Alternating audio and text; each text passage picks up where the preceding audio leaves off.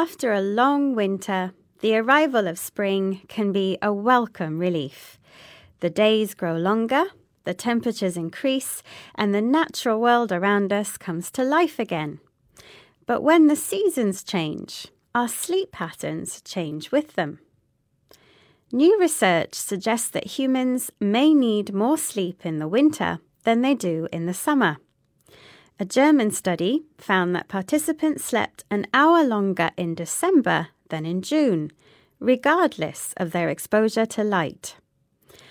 Our study shows that even while living in an urban environment with just artificial light, humans experience seasonal sleep, says Dieter Kunz, one of the study's lead authors and head of the Clinic of Sleep and Chronomedicine at St. Hedwig Hospital in Berlin, Germany. The study found that the participants experienced seasonal variations in their rapid eye movement sleep, also known as REM sleep, as well as in their slow wave sleep, also known as deep sleep.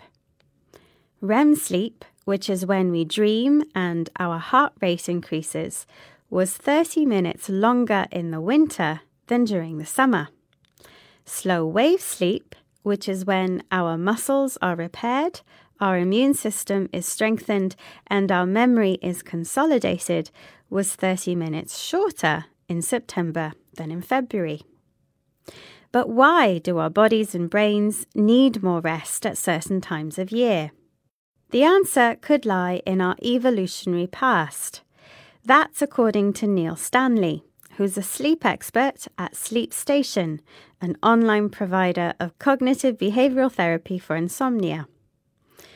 We have evolved to dark light cycles, so when we wake up on a winter's morning and it's dark, our brain is going, I can't do anything. There's no point leaping out of bed. Particularly in summer, temperature also plays a role. Our bodies require a skin temperature of between 31 to 35 degrees centigrade for a good night's sleep, but this can be harder to control during the warmer months. Of course, nowadays it is our school and work times, not the sun, that determine when we get up in the morning. But as autumn approaches, it seems we now have a good excuse for an early night.